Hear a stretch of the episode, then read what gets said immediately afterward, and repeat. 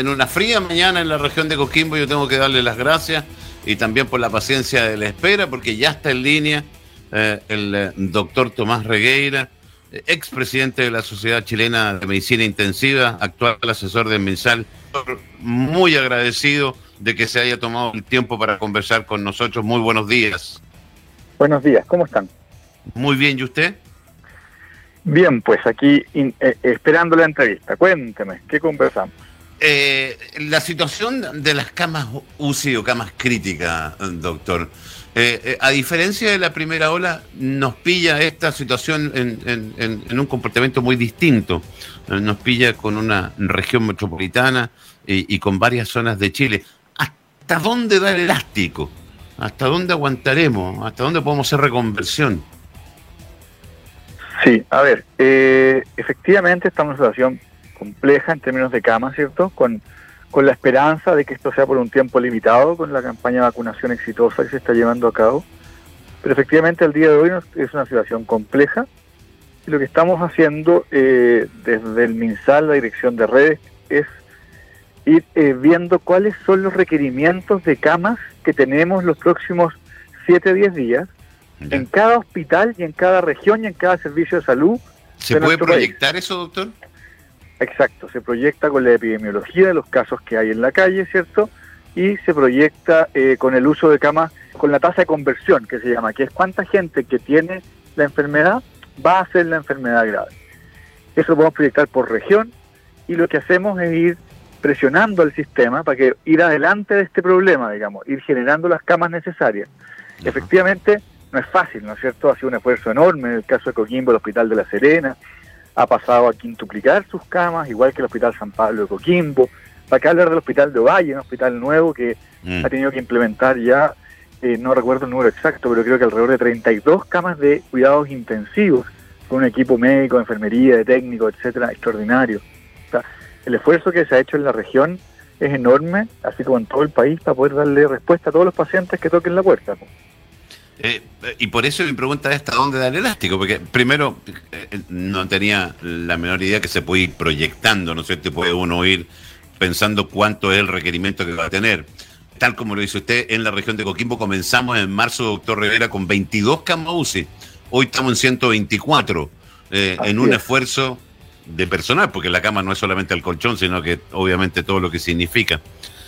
no, cuando el, el esfuerzo, yo estuve ¿cuánto será? Hace tres semanas visitando Ovalle, La Serena, esos dos hospitales en particular, y conversando en extenso con el Servicio de Salud, con el doctor que es el jefe de la UCI de Coquimbo, o sea, y el esfuerzo que están haciendo en la región es enorme. Como tú bien dices, el elástico no es infinito.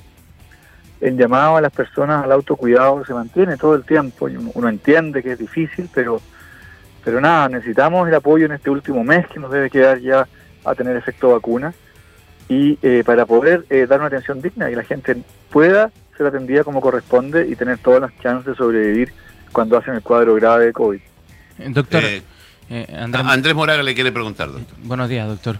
Hola eh, Andrés, cuéntame. Eh, doctor, eh, no solo, como lo decía Roberto Doña hace un minuto atrás, no solo la parte física, no solo tener una cama disponible, un respirador o un ventilador mecánico, se ha debido trabajar también muy fuerte con el personal. ayer tuve la oportunidad de entrevistar a un kinesiólogo, por ejemplo, UCI, y nos decía, hemos tenido que traspasarle competencias a otros profesionales que no eran de las áreas y que han tenido que venir a hacer un trabajo distinto a las UCI. Me imagino que eso ha sido una dificultad también. O sea, lo hemos, lo hemos conversado extensamente. ¿Qué sucede? Esto es, evidentemente hemos, hemos perdido calidad. Eso es importante transmitirlo a la gente. No, como ustedes muy bien dicen, esto no es un problema de cama, mm. es un, ni de ventiladores. También es un problema de cama y ventiladores, pero es básicamente un problema de quién te va a atender, digamos. Y lo que estamos haciendo como estrategia es que si yo tenía, te invento, en el caso de los kinesiólogos que tú mencionas, tres kinesiólogos especialistas en intensivo que normalmente veían eh, te invento 12 camas, ahora tienen que ver 100 camas. Y por lo tanto lo que hacemos es poner un líder experto a coordinar, dirigir, enseñar en terreno a toda la población nueva de gente que está atendiendo. Y eso es lo mismo para los médicos, para las enfermeras, para los técnicos paramédicos, para los nutricionistas. O sea, hay un sinfín de profesionales que necesitamos para darle cuidado a un paciente. Y eso sin duda se asocia a menos calidad, a, a una a mayor riesgo de morir, digámoslo, digamos. La mortalidad al inicio de la pandemia cuando teníamos camas disponibles para todos, fue alrededor de un 15-20% y ahora estamos con una mortalidad aproximada de 28-30%. Por lo tanto, efectivamente, la consecuencia del aumento de casos que hemos tenido, desde la primera ola, por supuesto, es esa, digamos, que tenemos que echar mano a personas que han hecho que hacer un esfuerzo inmenso, pero que no tienen los conocimientos ni tienen la práctica. Es como pasarle un Ferrari o un Fórmula 1 a una persona que ha manejado siempre un Toyota tranquilo, por decirlo así. No sé cómo dar un ejemplo claro.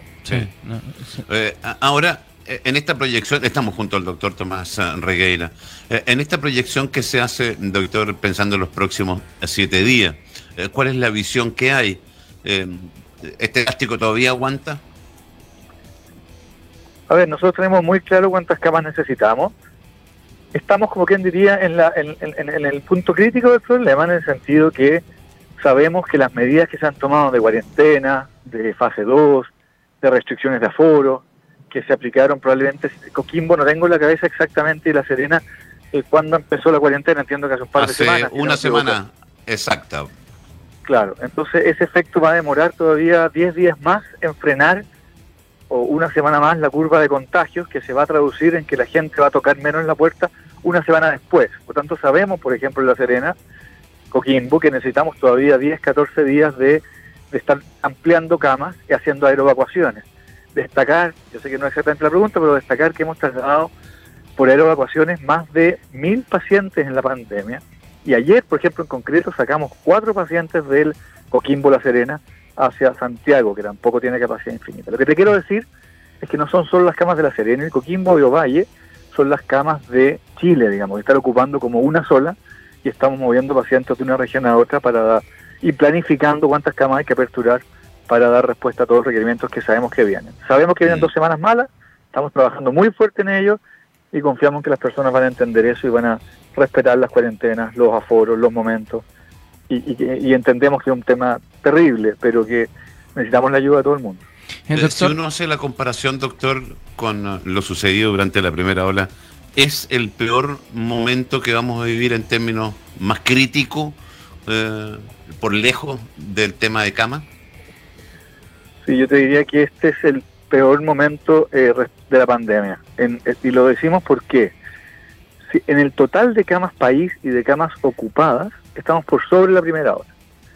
Las regiones, donde por supuesto las regiones una ola es de Santiago, pero no región metropolitana, están alrededor de un 120 están por sobre cualquier momento que tuvieron malo, digamos, un 20-30% peor, o sea, tienen muchas más camas. La región metropolitana todavía está como un 20% por debajo de su peor momento, pero la suma de los dos nos deja como país en el peor momento. Sabemos que la región metropolitana va a subir estas próximas semanas. Ese es el problema. Y por lo tanto vienen momentos complejos, porque a diferencia de la primera ola, que no teníamos pacientes no COVID, descompensados, eh, no teníamos COVID crónicos que se han ido quedando pegados en, las UCI. Mm. Y eh, eh, recién frenamos las cirugías, digamos, etcétera. Una serie de elementos que nos hacen estar con las unidades bastante llenas, aparte del, del tema COVID. Así que nada, muy muy confiado en que vamos a lograrlo, en el esfuerzo que está haciendo el personal de salud, pero necesitamos señales de la población de, estar a la altura de lo que está sucediendo. ¿Y hemos estado a la altura hasta el momento? ¿Qué cree usted? Por supuesto que la gran mayoría probablemente sí pero pero en la en, yo entiendo que Coquimbo, La Serena, Ovalle están todos en cuarentena, ¿no? Sí, Ovalle todavía no. Tenemos ¿Ah? eh, Ovalle todavía no, está en cuarentena La Serena, Coquimbo, Vicuña, Salamanca. Mañana entra otra comuna más que es Montepatria. Perfecto. En el fondo, la gente que está en cuarentena tiene que en cuarentenarse lamentablemente. Yo entiendo que todos entendemos que hay que ir a, los que los que tienen que salir a buscar el, pan del día no, no no hay caso, pero en general la mayoría de las personas que trate de aguantar en las casas. Los que están en fase 2, el viernes no es el día de hacer la reunión familiar porque el sábado no se puede. Pues, es, un concepto, ¿no es cierto? Tenemos que movernos mucho menos y reunirnos mucho menos. Y esto tiene un fin, y el fin es fines de abril probablemente, en el cual la vacuna ya va a empezar a hacer efecto, sobre todo en la población más frágil, y nos va a descomprimir un poquito el sistema sanitario.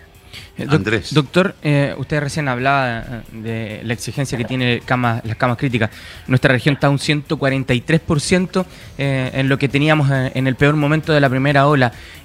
lo decía usted también, Santiago se está empezando a complicar, va a llegar un momento en que los traslados van a ser más difíciles. ¿Hay vista de esa temida cama cero? ¿Está ahí? ¿Se ha analizado que pueda llegar el momento de que tengamos esa temida cama cero? No, yo te diría que el concepto cama cero en la práctica no, no, no, es, no es que no exista, pero Perdimos la comunicación. Perdimos. sí. Justo perdimos la comunicación sí, eh, con el doctor Tomás Regueira. Conversando con el doctor Tomás Regueira, eh, quien es eh, expresidente de la Sociedad Chilena de Medicina Intensiva, actualmente asesor del MinSal, quien eh, a su a ver todo el manejo de camas críticas de Chile, y lo está explicando muy bien y con, con entre lo difícil y, y tal como él dijo, Andrés, en el peor momento de la pandemia por lejos. Así es. Y, preocupante situación, recordarle a la gente que ayer fue anunciada una sola cama en la región. Eh, fíjate que el doctor nos da otro antecedente. Ayer fueron trasladadas desde la región cuatro personas eh, en aéreo traslado a Santiago. El fin de semana habían trasladado cinco. Sí, el fin de semana habían trasladado cinco. Eh, ojo, que estamos presionando el sistema y justo a la pregunta que, queríamos llegar, que es el susto que uno tiene, porque eh, estamos nosotros sin cama, estamos mandando a Santiago, pero Santiago cuando uno lo proyecta, que es lo que, queremos queríamos preguntarle. Te interrumpo porque está el doctor en línea nuevamente. Ah, siga nomás entonces. Sí, perdón. No sé en qué parte me quedé la respuesta. Eh, la cama cero que usted dijo, ese concepto como que no existe. Claro, no es que no exista, lo que sucede es que el sistema tiene mucha capacidad de expansión, sobre todo en las unidades de urgencia. Por lo tanto, eh, eh, eh, nosotros, más que preocupados por la cama cero, estamos preocupados porque los pacientes reciban el cuidado de calidad y seguro que requieren. Cuando dice de calidad, que efectivamente, como hablábamos antes, tengan un kinesiólogo, tengan la, la cama adecuada, los cuidados de enfermería, el cuidado médico, de tal manera que finalmente, bueno, si no resulta el paciente lamentablemente fallece, no tenga que ver tanto, o en ninguna medida, en la medida posible, con los cuidados, sino con que era lo que se podía nomás. Pero, pero eso tiene que ver más la calidad que la cama cero, el concepto importante. Eh, ayer fue anunciado, y lo decíamos mientras esperamos a reconectarnos con usted, eh, ayer fue anunciado acá una cama UCI solo disponible. Usted nos adelantaba que se hizo un aerotraslado de cuatro pacientes. Eh, Santiago empieza a crecer. ¿Es una preocupación real la que debemos tener, doctor, en términos de lo que suceda a nosotros? Eh, digo porque, en estricto rigor, si uno saca la cuenta, nosotros estamos absolutamente en la región al 100%, ¿no? Ustedes están como región muy ocupada, entre el 95 y 90, o sea, están con prácticamente todas las camas formales ocupadas sabemos que hay pacientes que van saliendo, se van de alta, se van mejorando, pasando a camas más básicas y pacientes que van tocando la puerta, digamos. Sabemos también que los tiempos de urgencia, que es decir, cuánto tiempo se queda el paciente en la urgencia esperando una cama, son muy mínimos y muy pocas personas. O sea, el sistema, con todo el esfuerzo que ha hecho, ha dado la respuesta práctica total, digamos, al requerimiento que hemos tenido. Son tiempos difíciles, y en ese sentido lo que necesitamos es que la gente así lo entienda, porque como esto sucede al interior del hospital y, y, la gente no lo ve, hay una normalidad en la calle. Uno, a pesar de que estén en cuarentena, por supuesto, eh, no se ve. Entonces, ¿cómo transmitirle a las personas? Es el tiempo de no reunirse en mm. familia, ni en fase 2, ni en fase 1.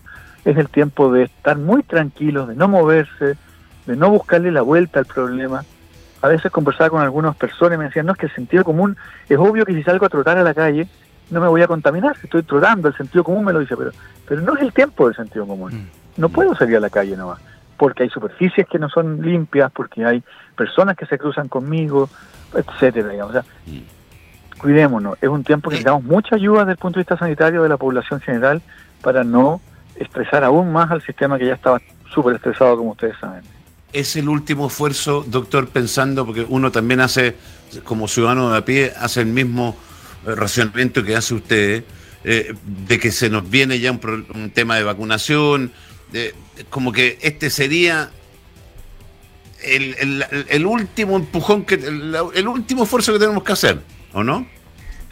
Sí, pues a ver, si lo vemos en términos lo más prácticos posible, esta vacuna que estamos ocupando en Chile, que es Sinovac, es efectiva en un 95% después de 14 días de la segunda dosis. Ya. En términos de infectarse. Entonces, ¿qué esperamos nosotros? Nosotros esperamos que los mayores de 70 años terminaron de vacunarse su, segunda dosis completa, hará dos días aproximadamente. Eso significa que de aquí a 14 días van a tener inmunidad completa. Fin de marzo.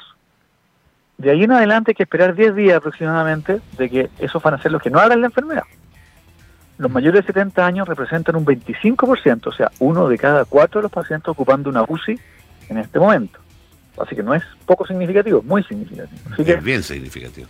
Exacto, así nosotros esperamos que a mediados de abril, 10 de abril, 15 de abril, por ahí, empecemos ya a ver un efecto significativo mayores de 70 y de ahí en más el calendario de vacunación, pues de 68, 65, etcétera, vayan bajando quienes tocan la puerta y el sistema sanitario empiece a descomprimirse.